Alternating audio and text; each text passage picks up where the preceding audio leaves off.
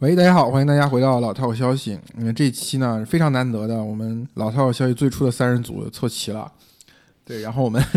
就是我们呃已经出发太久了，忘了最初是什么样子。对，然后今天嘉宾一个是一姐，一个是小周。小周，你先给大家打招呼，你消失的更长一些。 Hello，大家好，怎么样？今年过得 还好吗？对，然后这个，而这个话题其实真的应该从小周身上开始讲起，因为这个讲蛋壳公寓的事情，就是年轻的租客们被赶出这个他租的房子。那个从租房这个事情上，我觉得小周是十级，应该 是北京北漂租房十级。对，租房，在座应该，对，黄斌也租房吧？对，那你在我问一下，你在北京几年了？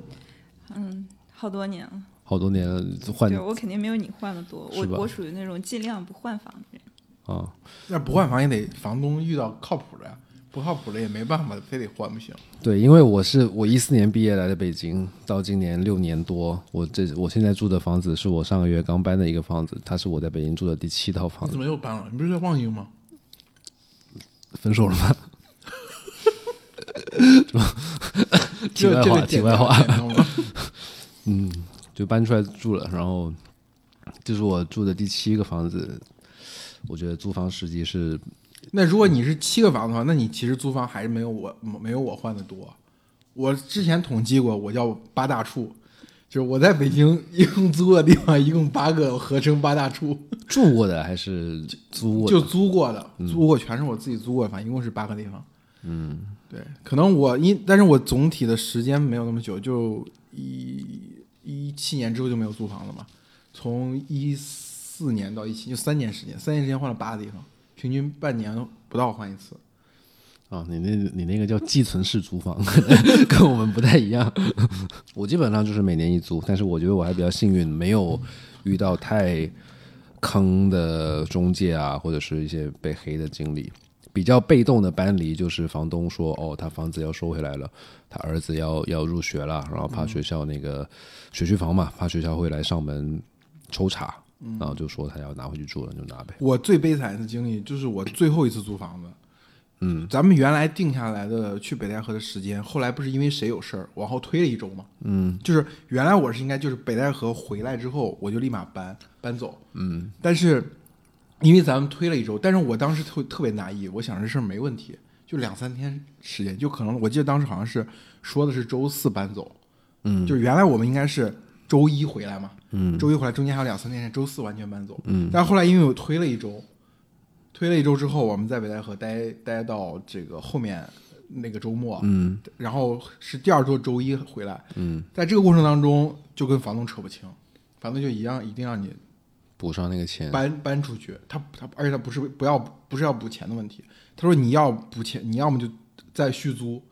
他就是我感觉是那种讹诈的状态，因为他知道他他要空置一段时间嘛，嗯，他就仗仗着中间这有两三天时间，而且他不是一个房东，是明那是个东北老大姐，明显是二房东，嗯，就明显就是盘了好多，嗯，这个房子二房东，因为那房子保持的不是很好嘛，就在罗庄西里，就住过罗庄西里，比如说今日头条同学都知道那个罗庄西里那房子那个保持的情况特别差。他最后就把我东西扔出来了，全部隔隔了就是隔了一夜就扔出来，然后我我第二天我回我从北戴河回去的时候我就重新再收拾，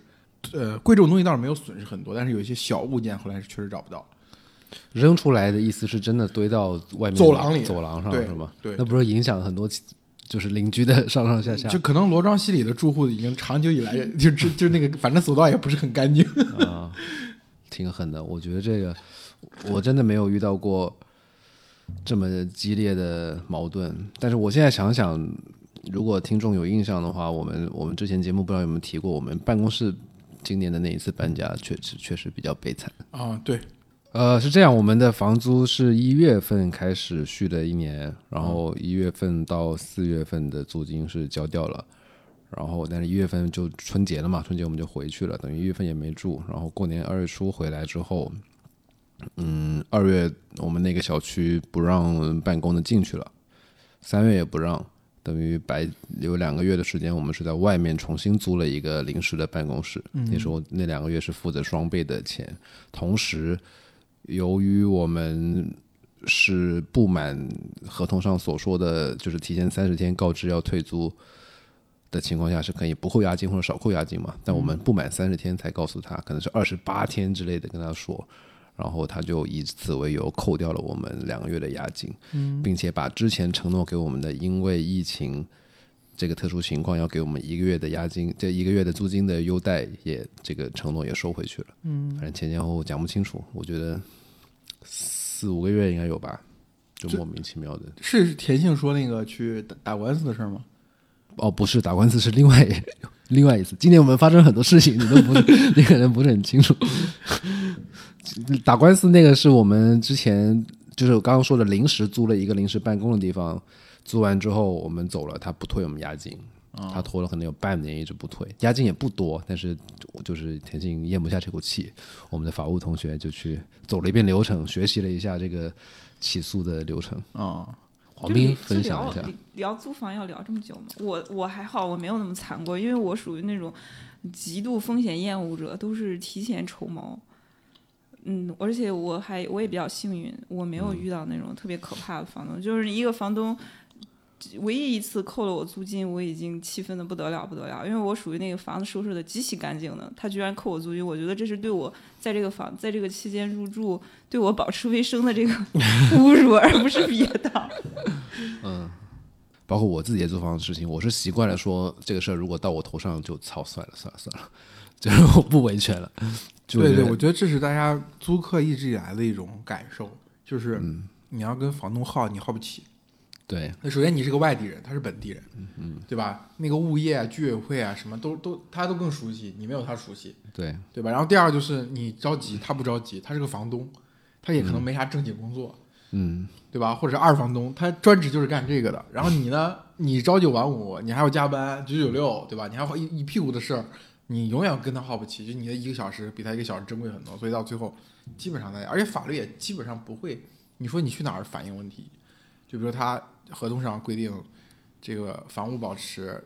呃某个标准，他说这个标准，到最后他说，哎呀，你这个门上有一道印，嗯墙上落了灰，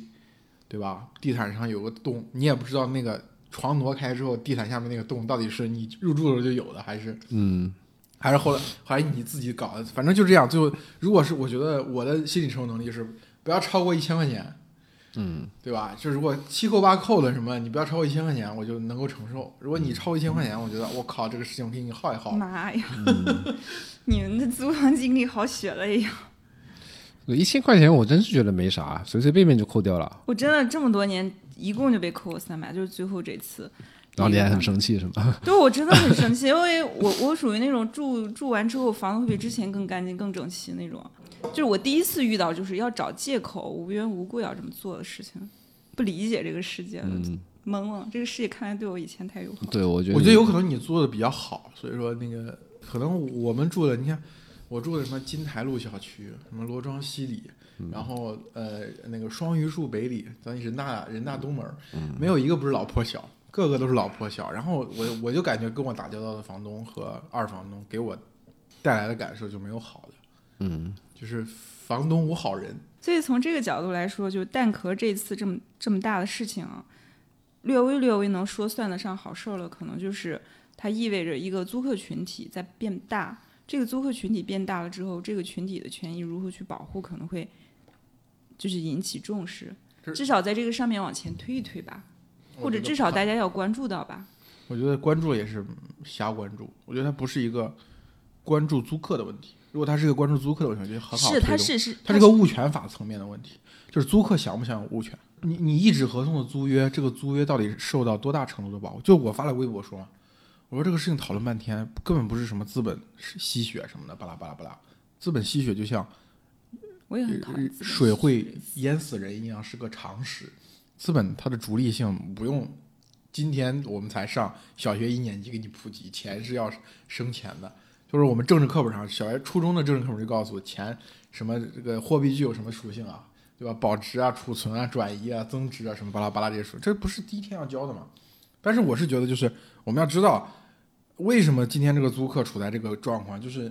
你我就像我们租房遇到那么多不愉快的经历，就是房东让你走，他最多给你赔一个月的租金，嗯，对吧？你要提前走，那就不好意思，当月租金肯定没了，押金肯定没了。嗯，那再加上房东各种 A B C D E F G 的从房里面看出来这儿有问题那儿有问题，他要扣你。嗯，基本上你你就很难全身而退。嗯，对吧？就是呃，银行这不过这次的这个蛋壳的事情，它稍微复杂，它不仅是租客房东的问题，它再又加了一道银行。嗯，但是加一道银行其实还是能看出来，我们的法律也是保护银行的嘛。就是所以租客你你房子虽然没了，但是银行的钱还是要还的。嗯，对吧？就我说这个群体，因为实际上租租赁市场是，嗯，应该是在最近十几年才发展起来，在更早之前，这个群体是相对比较小的，他只会觉得它不是租房的方式，它是在这个租赁市场上出现的一个物种。或者那说嗯那你简单的从长租公寓的发展是可以感受到这一点的，在这个群体没有变这么大之前，嗯但是我觉得他的问题就在于他没有增加供给吧，他对他的供给还是这么多，无非是包装的好一点儿，这是个行业的人才会这么看嘛。明白啊？一个租客他怎么他不会认为这是这个是长租公寓市场，我们要做大做强好长租公寓市场，嗯，或者行长租公寓市场是这几年才新兴的一种租房的方式，他不会这么看。对这个，这是一个非常奇特的事情，就是长租公寓从分类上来讲，就是在在国外，大部分大家讲到长租公寓，其实指的是这种集中式的公寓，就是一栋楼大家都出租。分散式公寓真的，我在了解了之后，我发现这是一个中国特有的，对，是一个应应该是一个我们比较比较特有的吧，在国外是很少见的。我我尝试跟其他人去去聊，就是为什么我们会出现长租式公寓，就是国外长租式公寓的这种方式就没有。所以我觉得本质问题还是我们的这个房子，就是一栋楼里面单独这个房子，它是没有地权的。嗯就是如果在有地权的这个房子里面，可能单独一间你要去租，你你你的这个整个楼，你可能要去要去聊一下，就是一个一个现实，就是在国外大部分的这种你说的长租公寓，它就是整栋楼这样，这也导致就是国内跟国外的公寓，它在运营方式跟资金的筹措方式上是完全不同的。这次嗯所谓蛋壳的这个暴雷，本质上我觉得是一个金融的问题。它哎，我不觉是得你长说租这个，我我我特别同意啊。整栋楼拿这个事情在国内为什么不行啊？行啊，啊不是国内也有、你啊听。我讲啊，在尤其在北京市场不行，原因就是北京市场，呃，首先你一个地你盖这个楼很难改变其用途，你想改变其用途，这个审批特别麻烦。第二，嗯这个楼不是说你想翻修就翻修，你说我这个楼本来本来它是这个状况，然后我把外立面搞好，翻修这个整套流程特别长，手续特别多，不是说你想建就能建的。对，我觉得我听说啊，就是同样是长租公寓市场，比如在杭州这个长租公寓市场，翻修的这个门槛就很低。嗯，就比如原来这个地方是个酒店，嗯，哎，人家就整个把这个酒店盘下来，啪啪啪变成做成变成长租公寓，这个这个速度非常快。嗯，你会发现你到杭州去看那个什么那个长租公寓市场啊，真的跟你说的有点相似，就是整栋整栋的。嗯那种长租公寓特别多，就跟过去那个快捷酒店拿、拿楼一样，他一拿一个楼把它改装成快嗯捷酒店，然后现在就很多快捷酒店干不下去了，然后就嗯长租公寓进来，咵买一栋楼，把它做成集中式公寓。所以你在杭州市场，你打打开链家看那个，就是它那个公房源寓公寓房源，哇，密密麻麻一栋楼一栋楼一栋，但是在北京就很少，就是北你京是这样，北京其实是四环以内是这样，因为它有政策的限制，四环外会好一点。嗯因为现在集中式公寓，因为我最好的朋友在做的，他就是北京现在最大的那个集中式公寓的嘛。嗯，所以这几年按他的亲身体验来讲，实际上在政策上是宽松一点的了，已经比前几年要好了。前几年是各种模糊，做起来会更难。这几年其实，呃，是还有资金上的支持。他们集中式公寓在今年啊他们也是相对日子好过一点，跟分散式公寓你看在暴雷，他们我昨天打电话问他，他们今年房子全租掉了，但是租金相对来讲也下降，下降了百分之十一。十一，我跟他说，我说跟北京市整体租金相比已经算是很好了。他说对，还不错，因为他们做的主要是刚需人群，他们的那个房源也相对比较偏一点，呃今年房租降有降吗？我不知道，有降。你感觉？我感觉是有了，和有没有百分之十一呢？你们不是做了一篇这个蛋壳公寓的文章吗？是，这个不是我有必要吗？我可以讲一下，这一次我们采访的人基本上都是所谓暴雷的受害者们，还确实都是分散式的住户，嗯，然后集中式不会出这个问题的。嗯，就这儿，我还是打断一下小周啊，因为好集中式跟分散式，它这它这，也就是我刚才讲到，这次暴雷的本质实际上是个金融问题。就嗯为什么分散式公寓会有一个金融问题，是因为分散式它在去拿房源的时候，它的资金是。就是一块儿一块儿，它不需要一次性付大额的资明金白。你比如集中式公寓，它一次性付给业主就是几百万、几千万，我靠那个租户这一季的租金没有用，我付给你两百万有啥用呢？对那个大的业主来讲是不行的。嗯而且因为它这个房子有整栋的在这儿，它其实去去金融机构融资相对来讲也是好好嗯融一点的。分散式分散式公寓，它的问题就在于这儿，对它这个字，我觉得得讲清楚，就是分散式公寓它的融资方式其实不是说这个提供公寓运营方去融资，变成了用你个人的信用对去银行融资。这是我这次觉得特别不理解的一点。我刚才在跟做金融的人一直在聊监管的问题，就是这个其实明明本质上就是看起来像是我租客拿我自己的信用，银行放给我，然后让让我去租租嗯房子嗯租房子，为什么这个钱不是放给了我，而是放给了这个租赁就是蛋壳这样的公寓方呢？其实它这里面有一个差异，就是蛋壳相当于做了一个担保方，就是。呃，可能对我们来讲，去银行现在给你发一笔信用贷，能发到那个额度，完全可以 cover 到你一年的房租。但是对一些刚毕业的人来说是 cover 不了的。那这个时候，这个金融机构为什么要贷给你？实际上是蛋壳去做担保了，同时蛋壳帮你付了这个利息。那个百分之九点多的利息是蛋壳来放，就是蛋壳相当于用租客的这个信用，然后做担保去金融机构把这个钱贷出来，自己拿着这个钱又去市场上拿房源对，这里面有一个明显的资金错配的问题。这是我们现在的一个监管的一个漏洞，监管的这个漏洞导致了这次整个的暴雷。因为我之前就说，这个长租公寓，尤其分散式长租公寓，它的暴雷是迟早的事情。哎，我觉得还有一个核心问题就是。分散式公寓和长和这个集中式公寓它有个区别，我觉得集中式公寓你不管它怎么讲，某种意义上它是往市场提增加了住房的供给，就是原来这是一栋楼，它不管是什么用途，可能是酒原来是酒店，嗯商对吧？场原来或者商场，我现在等于说增加了个市场的供给，我把这个增这个住房的总量增加，但是分散式往往就是还是那在么多存房量市子，场上的对我相当于是拿高于市场价格把它弯过来拉过来，然后再以这个更高的租金再租给它，本质上我觉得先天就拥有了一些庞氏骗局的色彩，就是没错这事儿是不划算的，但是他又能做，那是因为他拿前面的人钱去对付后。呃，这个前面的钱对付后面人的利益，所以你就会看到这里面很奇怪的一件事儿，就是蛋壳它自己实际上没有给银行抵押什么东西，而且银但是里面就是我我这两天一直在看关于就是就是去年是有要求的，我们在租金贷的发放是有要求，就比如你总的这个租金贷的发放比例是不能超过三成的，像蛋壳已经七七成八成。最高的时候达到九成，你在做这个发放这个贷款的时候，你要看到这个风险，你看到了这个风险，你还要把钱贷出去，那这个风险为什么三成就对三成租单程只是租金贷的这个比例在你总的这个租客里面的这个占用比户，数啊，就相当于你比如说今一个月你收的你收的总租金十万，只有三万是必才是可以是用租金贷的方式。对这个去年是有明确的文哦件要求啊的。。那你们采访中我，我我听说好像没有那么高的比例是租金贷。确实，我们四个受访者只有一个人是租金贷的用户。但是它的嗯它的报表里面是这样显示的。哦，嗯，明白。第二点就是这笔资金明明你是知道它是要错配的，对吧？就是这个本来是租客的。租客的租金用来付给房东的钱，按理来说，你拿到这笔钱你就付给租金，付给那个房东，这个是正常，这个这个这个叫什么来着？这个这笔资金的这个用途，但是你现在拿着这个钱去市场嗯上收拿房房子嗯源，你相当于是一个投资行为。那既然是一个投资行为，就要去考量这个投资行为的风险。嗯你你有这个投资风险，你是不是要留一部分兑付金在这里面？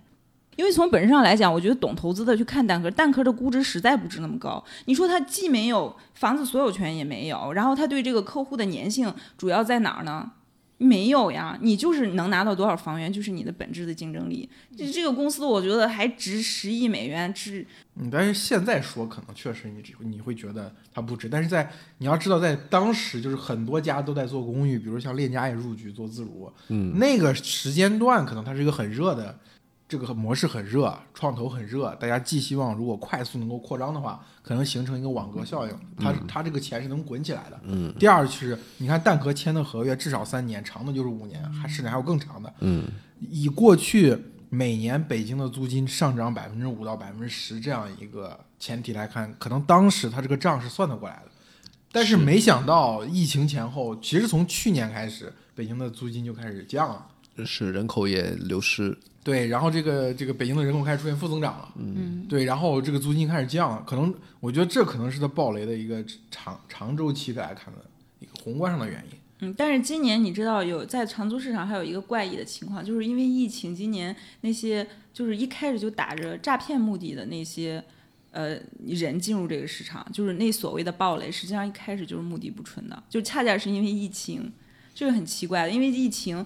租赁市场就有点低迷嘛，那这些一开始就抱定要跑路的人，就跟房东这边承诺高的这个收房的价格，然后在租在那个租房市场又跟这个租房的人承诺低的这出个租租金，他们就一开始抱定要跑路的。然后后面的租金涨不上来，这个时候我是个体的经验上有体会的。我之前住四惠那个房子就是，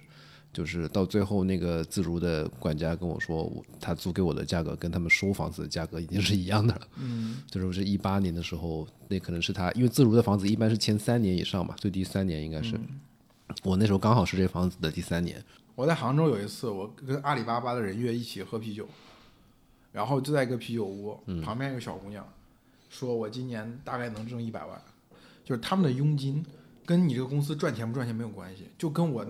嗯拿多少房有关系，而且拿房价格越高，他们抽成越高，这特别悖论，你知道吗？按理说什么？你拿一笔房就亏一笔钱。对你拿比方就亏钱，而且是应该那种核，它的核算方式应该就是就是你为公司省了多少钱，或者你挣了多少钱，你应该拿多少钱。他们不是，他们一线做业务这些铺业务的人是根据你的成、你的拿房这个成交额扣点算你的、算你的，你就可以可以想象到他他们扩张的时候是一种何等的野蛮生长的方式。嗯，所以这个账是肯定算不过来的。但是这种跟蛋壳还不一样，这是抱定一开始就抱定主意要跑路，这个属于诈骗范畴了。嗯嗯，蛋壳这个人家当然有这个里面，现在大家说资本嗜血，我估计讲的就是那个要催催熟，把一个企业催熟所，这讲的是这个资本嘛。，是，嗯，这个确实是过去几年的一个逻辑吧，就是你能拿到多少房源，你这个估值就能涨。对，所以当时你记得咱们那时候在三十六氪，其实是是说自如要先于链家上市的。对，那时候那个时候是市场是这样一个判断，就是链家整体上市可能有难度，嗯，就先打包一个更互联网化的、就更轻量的轻资产的一个就是项纳目。斯达克对对对，先先先上，最后变成了这个自如没上成，然后链那个链家自己弄出来一个贝壳嘛，就是把它的核心主营业务平台化，然后然后然后贝壳上市了。我觉得这可能就是就是很吊诡。朱啸虎就当年一姐写了一篇《谁人不识朱啸虎》，我觉得这个朱啸虎时代的一个烙印吧。嗯，就朱啸虎红红起来的时代，他最最重要的案子是 OFO 嘛。OFO 的最后的结果大家也能看到，就是或者说他在推助他他在 OFO 为 OFO 站台的时候，包括当年跟马化腾打赌那种状态，其实是互联网整个全行业的心态，就是不计代价的拿拿资源，嗯，然后不不计代价的占据市场份额，亏损不亏损，这个是风投风投这个买单的，对不对？你把钱全烧掉，全砸出去，只要你拿到了市场份额，最终你这个事情还是能成的。嗯，你不管是 Luckin Coffee 对吧？嗯，OFO，包括你看神州系统做了很多事情，嗯，都是这样的一个逻辑。我觉得你不能说这是我觉得也不能说是全是朱啸虎搞的，因为确实那一段儿是市场上的资金太多了，嗯，资金多了之后，大家就习惯用这样一种游戏去做的，就是快速的做大规模，然后你去上市，上市之后再去讲新的故事就完了嘛。反正你有了钱，你可以再做别的事情，嗯，他们就是就是逻辑上，嗯，是能讲得通的，今年那个蛋壳上市之后，他们的融资表现是不是怎好么的样吗啊，？不怎么咋样，地。留学上市不是吗？其实现在因没有人为新一代的这个新一代朱啸虎就是刘二海嘛？哦，愉悦的老板，对对，摩拜单车、瑞幸咖啡瑞幸咖啡、蛋神壳州公专寓， 都他都投，大家都说他是最倒霉，就是就是他，我觉得是朱啸虎在 OFO 那个案子上，我觉得朱啸虎就是当时抓住了一切机会，利用自己在董事会的否决权，让阿里嗯买单了嘛，然后自己出来。这个当然，这个到底阿里买单多少，这个事儿也不知道。嗯但是欧成孝就当时大家还普遍认为是他小舅子欧成孝欧神嘛，嗯，说这个朱啸虎掏钱掏了多少亿多少亿，大家也不知道他到底掏钱了多少亿，但是他确实他从 OFO 里出来了。嗯，我觉得他当时应该知道这事儿这事儿就到击点儿鼓了，传花，不能再搞了。嗯但是我觉得刘二海是朱啸虎之后成了朱啸虎的那个人，嗯，所以他后面这几单，我觉得反正够呛吧。但是我觉得他可能好一点，就是未来就火了。我觉得未来火了他，就是如果你想未来一点五美元的时候，就是今年年初，嗯如果没有合肥国资接盘，嗯，这个后面新能源汽车飞上天，如果未来也黄的话，我觉得刘二海可能要社会性死亡了。嗯，因为像我我我我特别就是好奇一点，就是美国的长租公寓跟我们这儿的区别真的是完全不同。美国这边的做法是这样，就是它也有长租公寓的运营嗯商，它的长租公寓公寓的运营商也不是这个房屋的所有者。嗯，为什么呢？是因为它上面还有投资人，它这个投资人是一个团体，嗯，可能就是一个一个就是公众的投资人，他会做成 REITs 形式。然后这些人其实才是比如这一栋楼的这个所有者，嗯但是这个所有者他是不干预正常运营的，就是你运营者就是运营者，投资者就是投资者，他就我相当于拿分红。在这个长租公寓的市场，或者说这个租房市场上，提供一笔长期的、稳定的、对低成本的资金，对，就让这个就是你去盖房子也好，或者拿地的做公寓、改造楼做公寓的人，他有一笔资金来源，他不至于说像我们这样，他没有这个对资金来源，所以他拿着租客的信用去从银行贷款，嗯，对吧？对我觉得这是，就是要不一姐你你解释一下 REITs 吧？我觉得这个事情是去年很热嘛，我你我不我觉得不是要解释 race，我觉得最最可恨的就是我们国家这么多年这个 race 就做不成，到现在还是个半拉子。那到底个是最啥早应该 race race 就是房地产信托， ，OK，就就是从应该是从一一年我们就有试水，最早的我忘了是哪个，是在广州、深圳那边试水吧，应该试了有两到三个，但都是半拉子。嗯嗯我觉得 REITs 的核心其实是让我们每个人都享受房地产对健的康发展的红利，就是我把钱拿过去委托给这个房地产开发商，无论他是用租赁的模式做呢，还是说还用是用卖的用方式建设的开发的方式做呢，做完之后这个房子反正房地产每年稳定的增长一些，啊它总会有这个利润空间，嗯对吧？但是房地产呢又是个重资金行业，它需要大量的开发资金，嗯嗯，但是我们国家为什么这个不行？我觉得主要因为是我们国家这笔资金被银行赚去了对银呀。嗯行要赚这个钱。因为银行最重要就是你开开发的时候拿这个土地抵押，从银行里贷钱去做开发。嗯，那到卖房子环节的时候就是预售制。嗯，我们都把钱拿出来给给给开发商、给银行，银行给我们贷笔款嘛，相当于是嗯，，对，然后去做这个做这开发资金，然后我们就二十年、三十年去还。这里面呢是银行呢最重要的、最核心的一个赚钱的业务。我觉得你让你发银行为什么要去做？是因为我们他们知道我们的房地产市场是一个稳赚的市场。而且你说那个金融的东西，虽然讲的很复杂，听起来可能有一些绕，嗯，但是核心问题就是银行犯错了，为什么让租户承担？这我个就听是说其是他好像说美国是不能赶租客的，嗯，租客怎么怎么不交租金你也不能赶，是这么回事？是的，，就是最极端的情况。比美国是各个州，它对不同的这个租租房市场，它有自己不同的那个规定。嗯就说那个美国最社会主义的州，加州吧，我我觉得在讲这个不能赶之前，首先要说就是这个押金的情况。美美国的这个也有押金制，但是。它要求只能收一个月的押金，而且这个押金房东收了之后，必须到银行开一个无息账户放在这儿，你这个资金不能动，你 OK 你不是你的收入，你也不用交税，但是就放在这儿，你你你你也不能去，连银行那几分几毛的那个利息你都不能赚，就是放在这儿。然后那个付的那个租金也是一月一付，你你长账期的他是。他是他是房东主动不让你给他交长租期长长长长这个周期的这个房子，为啥呢这？跟报税有关系。对，这跟我知道税有报税关有系关系，它是非常麻烦的对，。如果你账嗯上突然多一笔现金，这个美国报税，包括美国买卖二手车都不敢用现金的，嗯他一定要给你开个支票，他就是要一个月而一且这个个支月，票一定要跟你拿走车的当天一定日期要 match。如果说你开了个支票，你说这个车先哥先放你这儿，嗯，等等一两个星期，我比如说我要回趟中国，我回来再去提车，再上牌儿，你麻烦了。嗯 OK，这个这个国税局就查你这个这个两两是笔不是款，伪造的一对个？对，是不是伪造要洗钱什么？这个非常麻烦。对，所以今年疫情就搞得很奇怪，就是有一些人已经不在美国，但是他要交房租，想一次性就是比如临走走之之前前说，我一次给你比如交一个季度、半年，不行，你还是得一个月 一个月的寄支票，就很麻烦。但是因因为这方面，同时也确实有要求，就它不能形成账期，你因为它就是怕你。就是有这种资金池沉淀，就是你个就人房东也不行，也不行，你个人房东就是要去开那个一个账户，个人可能偶尔会在监管会略松松点一吧，点嗯对。但、但是美国市场上的就是因为对比长租公寓的话，长租公寓大部分的运营方都是公嗯司、公公司制的，它已经是成规模的，嗯，他们是必须有这个账户的，加金的这个账户是。专款专用，然后你到退租的时候，会有他们的专门的物业人员拿着那个清单，来一项一项对比，就是你这个沙发、地毯、墙壁，然后它它有折旧年限，比如你住了一年，折旧到什么情况，然后你要扣多少，你没有符合这个要求，你要扣多少钱。然后我跟我那个做公寓的那个朋友说，基本上三年以上就是所有的钱你就不用付了，大概就是三年以上你把房造成什么样，就是他默认这个折旧都已经就是算是正常使用了。哦，明白了。嗯，就是它规定的很细，有你一说张呢表。最社会的加州到底是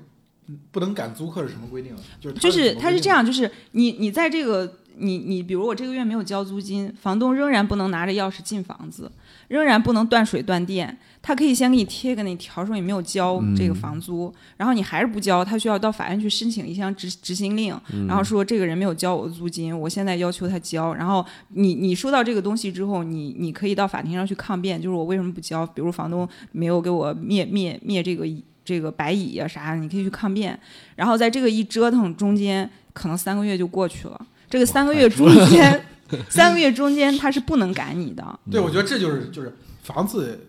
租房有了纠纷，我们这儿不管啥纠纷，最后其实都是租客承担成本。嗯，对吧？但是，一旦这个事儿弄到司法层面，你不首先不准你赶租客，然后咱们慢慢打官司，这事儿房东就急了，就相当于房东在承担成本。我这三个月就跟你耗在这儿，你又没交租金，哪怕最后法院支持我说你可以走了，你可以赶，那我三个月空置期没了。可是为啥这个最长可以到一年，为啥美国这么保护这个租客因权益？为它明有明一我们个才是社会主义对国它家有一个后备的这个政策，那个这叫什么来着？体系就是信用体系，就是如果你真的是耍赖，你的道德风险真的在这里 OK 就是就是放在了这儿体现了。那你后面你再去租别的房子，房东会去查你的，因为在比如加州这样的地方，因为特别保护租客嘛，所以特别小的房东他都要去查你的信用体系的。嗯你信你的信用记录的，如果你在过往有这样不良的这种信用记录，房东就要打个打个折指，就是心里要要嘀咕一下的。所以他所以你说，就是美国的就加州的房东是有预期，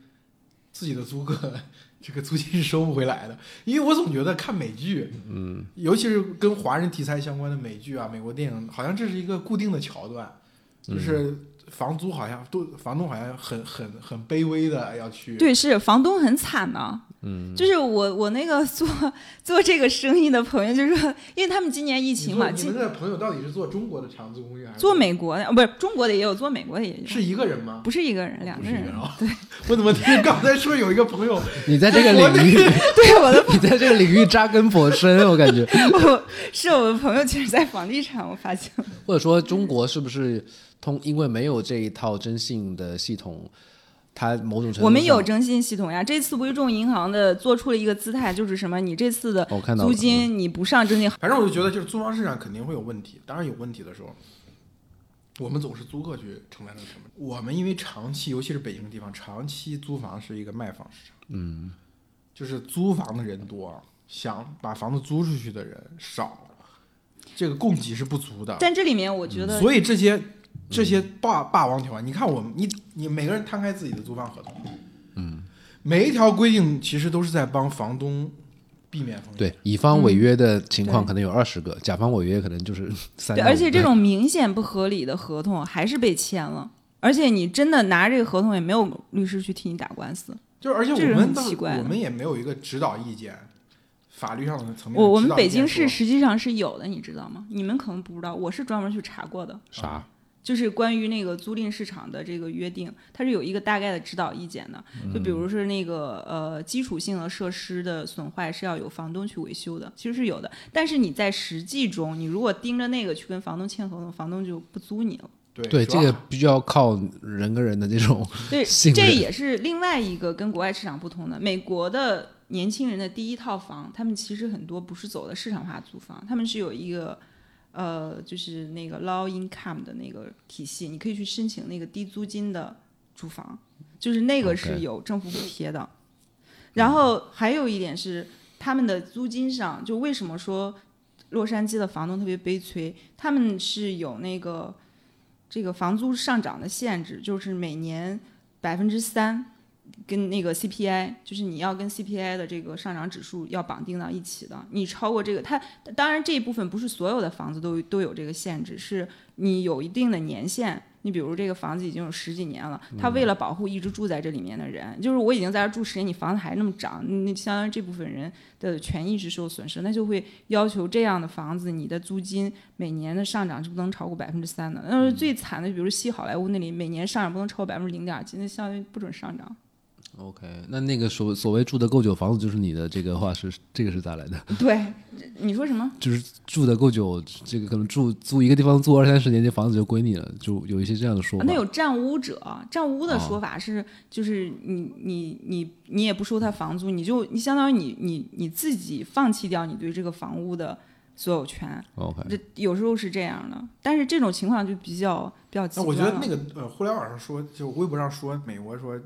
你住的足够足够久，房子就是你的，指的是说你住的租租的足够久了。法律层面上有很多条保护，保护长租、长住的这些人，嗯导致房东如果想收回这个房子，难度逐年增加。是啊就如果住了二三十年，房东可能要求爷爷告奶奶，用各种方法才可能把所这个以房子收回去。你知道，在美国，因为这样的一个这样的条款，还催生出一种新的行为，就是他们会买这些人离开。就比如我给你一万块钱，你离开这个房子。 OK，因为我那个朋友，他们公司就做这种事情，就是起步一万美元，你离开这个房子。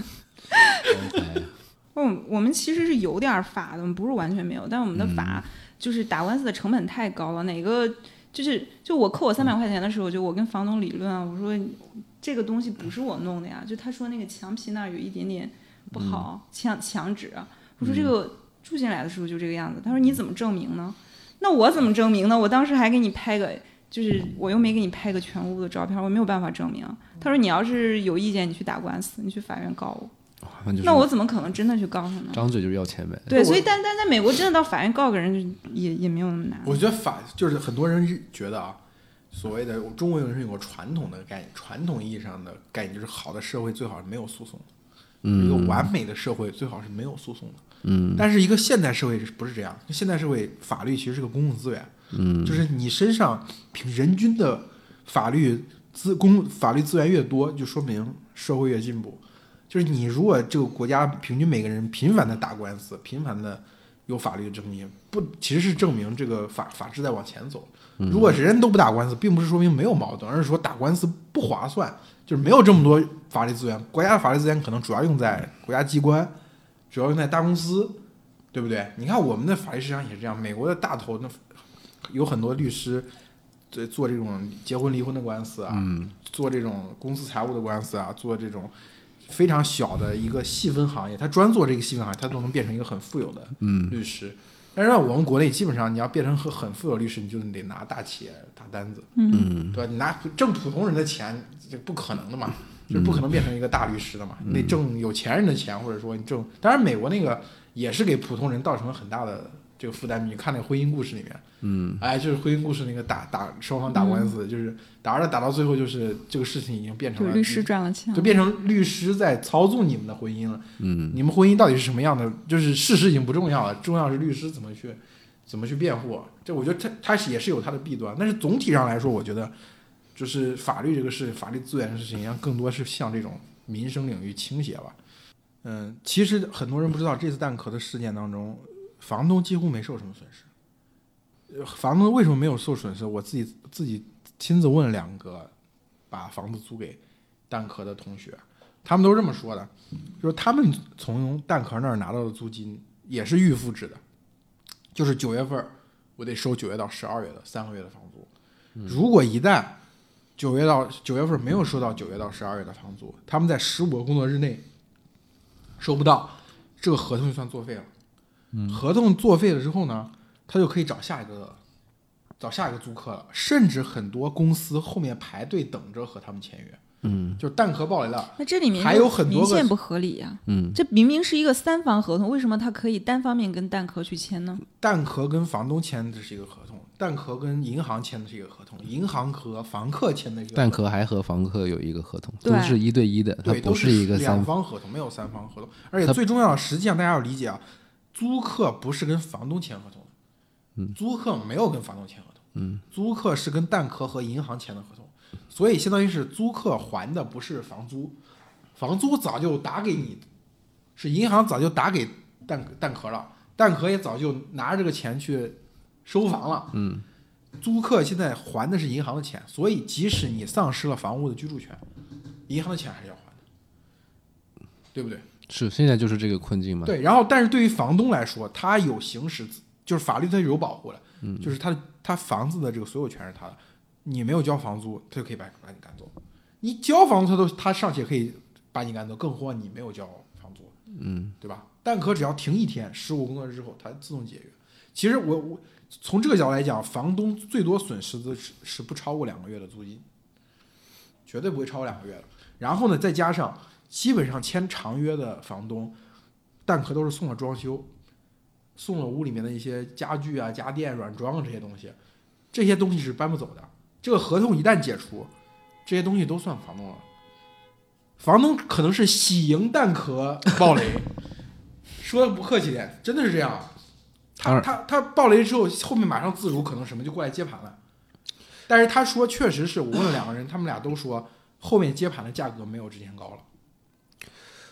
而且现在还有一个情况是我们一个受访者提供的信息是，比如说，呃，他可能今天跟房东还达成了一个协议说，OK，我们一起就是共度时间，接下来每个月我给你一半的房租，对吧？然后等到如果蛋壳那边把我的钱退给我了，我再把剩的一半补给房东，就达成一个比较友好的协议吧。第二天或者就是这几天的这个情况发生了之后，房东现在马上就转变了态度。就是说你现在马上就要给我出搬出去，我房子马上要租别人了。为什么？为什么是因为之前蛋壳的这个管家跳槽到了新的工作、新的公司，比如说在自如或在其他地方，然后他就回去跟这个房东说：“你赶紧把那边的人赶走，你把我这房房子给我，我到自如这边来再把你租出去。对，这才是真正的资本主义。这个世界好邪 恶呀！”非常非常委屈的一个事情吧，北京是一个极其特殊的，极其恶劣。那个恶劣，你说那个恶劣啊，建立在两个层面上。第一个层面上，北京的不在房东特别多，什么叫不在不在房东这其实来自于费孝通的《江村经济》里面，他有个不在地主，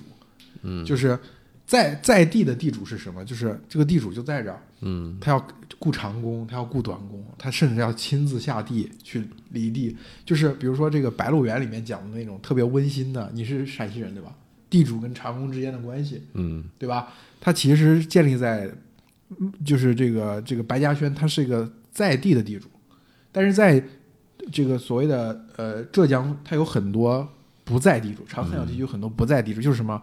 他根本就不在这个地方生活，嗯，但是他这个地方有很多地，当他有很多地，他又不在这个地方的时候，他跟这个区域是脱节的，他只要求这个地方的呃租金回报。他不管你用什么办法，你哪怕杀人越货也好，你哪怕逼良为娼也好，只要你把我钱收了就行。我人在上海，嗯，我住在公寓里面，我就不管你们这些地方的事儿。就是如果你是在地的地主，你是最起码你还是要还是要参与一下当地的这个这个社会的治理什么的，你得把这个地方搞得好，因为你也在这儿生活嘛。嗯。但是不在的地主呢，可能他就不不太顾及这个这个东西，所以我觉得北京有很多呃房东，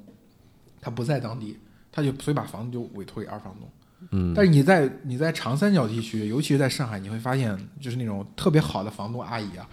她就是在这片儿生活，就在这个小区中，她可能就在你对面这个楼楼里，所以这种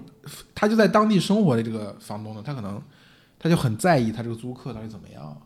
嗯，就如果招来了一个特别不好恶劣的租客，他在街坊那里也脸上无光，对吧？他也特别在意他这个房子保持到底怎么样。就很多，比如说有些，尤其是北方地区，比如说三北地区，什么什么内蒙啊，什么山西啊，有些煤老板，陕北的煤老板，他在北京买了好多房子之后，他就把他真的租出去之后，他真的不会管的，他就租给那些嗯巧言令色的那些二房东啊。然后这些人呢，对待租客就很恶劣，就是对他们来这无非就是个杀猪盘嘛，嗯，对不对？我说这是很很重要的一点。是，我觉得这个，呃所以有时候你会感觉，就他不在这个地方，他把这个授权给到中介，实际上是他免于自己去做脏活累活，干脏活累，对对 对，是对，然后他把这个呃尊严和正当自己就留住了，然后就管他洪水滔天，就是 房客怎么样。如果他是一个在这个地方住，或者是我觉得可能常规意义上年纪大一点的人，可能确实会好一点。他跟房客之间有一种，我也住过年纪比较长的北京本地的大妈，然后我觉得她比那比如说三四十岁的呃女性要好打交道一些。嗯，他好像常常就是，比如说儿子也在哪忙啊，或者干嘛的，然后你跟他有个啥事儿，你说我这缺个什么东西，要买个床垫什么的，然后他可能会起个话筒， 他就得跟你聊个十五分钟才、啊才挂个电话，这些挺孤独的。我没有城中村生活经验，但是我们可以看到一些关于广州城中村的都市传奇，经常可以看到五条人啊，唱出来。不就是这样吗？有很多走鬼，有一些摊贩，然后同时也有一些，其实，在阶层上根本不是一个阶层，但是比如说一些媒体人也好，一些文艺人，然后他们愿意在城中村这个地方扎根，然后他有他在这个这个城中村里头，其实有了一种，他当然以底层为主为底色，但是他不是一个从环境上来说，比如他可能出了这个村，过两条马路就是全广州最大的商场。嗯。然后从精神上来说，因为有一些呃郁郁不得志的或者挣不到钱，但是很有文化的人在里头，导致这个村有了一些社群感，就是不只是一个底层的聚落而已。嗯。大概就是这样的一个景象嘛。因为包括那个石牌村那边不是以前有那个媒体的一个社群嘛，嗯，就是媒体人、南方报业，然后一些诗人、民谣歌手在那边。呃很好的生活，同时跟村里头本身的一些居民也好，小摊贩形成了一个很良性的一个社群。这个东西在北京少点儿 吧？北京原来的鼓楼，对，可能原来的鼓楼有一点，但感觉又不太。因为城中村还是确实是便宜的，嗯，城中村是比如一千来块，现在一千来块钱还可以租到一个房子什么的，独立生活，哎，之前不是有那个新闻说有一个什么九零后有四是四百栋房子的房东，就每天的工作就是去收租，他也是嗯收楼，他他一栋哦三二三你十说的那户，个那个年轻人是吗？对对对。嗯之前不是万科要有一个什么万村计划在深圳，嗯，最后这搞个不下去了嘛，对，被你看举报了，因为说要抬高了深圳房租价格嘛。广州跟深圳这块嗯儿厂就集中式公寓，他们拿了很多集体的那种集体体土产地权，对，其实就是集体小产产权的房，嗯，这个在北京就比较少。当然不是有那个之前那个叫什么那个美食的那个博主，讲那个广州那个一个做烧鸭饭吗？烧，一不知道是不是烧鸭饭，反正就是那个房东说自己有十栋楼嘛。哦哦，对对对对对你，记得那个有个传短视频，对嗯，我觉得这个这个其实也能，它是跟那个所谓的不在房东跟在房东是在地房东是有区别的，嗯，对吧？他如果是在地的话，他他开个店，自己在这里面维持跟社社区里面人的关系，嗯，自然而然的他跟租客的之间那种关因为系，嗯他对自己约束会强一点。，对。是有了，而且我觉得城中村最重要的，其实在解回答一姐刚才那个问题，嗯，就是我们的没有政府之外的第二个土地供应，对吧？所以又、又不允许银行之外的第二个资金供应，嗯，那这个房地产的市场就被捏得死死的嘛。就是租赁市场兜底的那那个线，我们就是在北京这样的城市是没有的。我们以前可能还有那个地下室隔断、对，一族，这这几年把这个也挤没了。对就是就广州跟深圳，我觉得好，就是有有城中村嘛，嗯，或者说有集体土地，你你你不行了，你就去拿这种属于灰色地带的地，拿这个楼，你把它改建，再加几层，对吧？然后再租给这个付不起那那么高租金的公寓租金的年轻人嘛。你在北京连这个都没有，隔断都不能打，说进你屋把你隔断封掉就封掉，包括蛋壳之前不也是吗？嗯，他们都打了隔断了，后来有些就是举报，比如楼楼下人举报你，嗯，在北京真人举报是很好使的一个一个一个事儿，然后就把你那个隔断给拆掉了。这是聊的有点远了吧？还行吧。文化类播客，文化类播客。好吧，行吧，那我们这期就聊到这里。好，行，好，我们这期短短地聊这些话题，我们下期再见。拜拜。